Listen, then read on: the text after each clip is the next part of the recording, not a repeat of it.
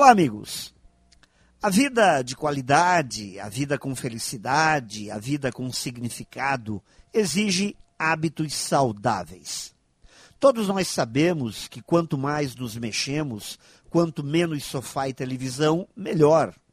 Somos o resultado de nosso alimento e o nosso alimento é o nosso melhor remédio. Já ouvimos falar das endorfinas que nascem do movimento, da atividade física, dos hábitos saudáveis. Substâncias criadas em nosso corpo que nos trazem a sensação de prazer, de bem-estar. Tudo isso sabemos. Não nos falta informação. Quem sabe nos falte a vontade, coragem, começar a nova jornada.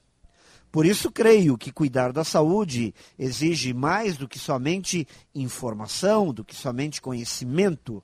Exige sim, é atitude contundente, aquela atitude que nos movimenta, que nos diz que se não mudarmos de vida, talvez logo ficaremos sem vida.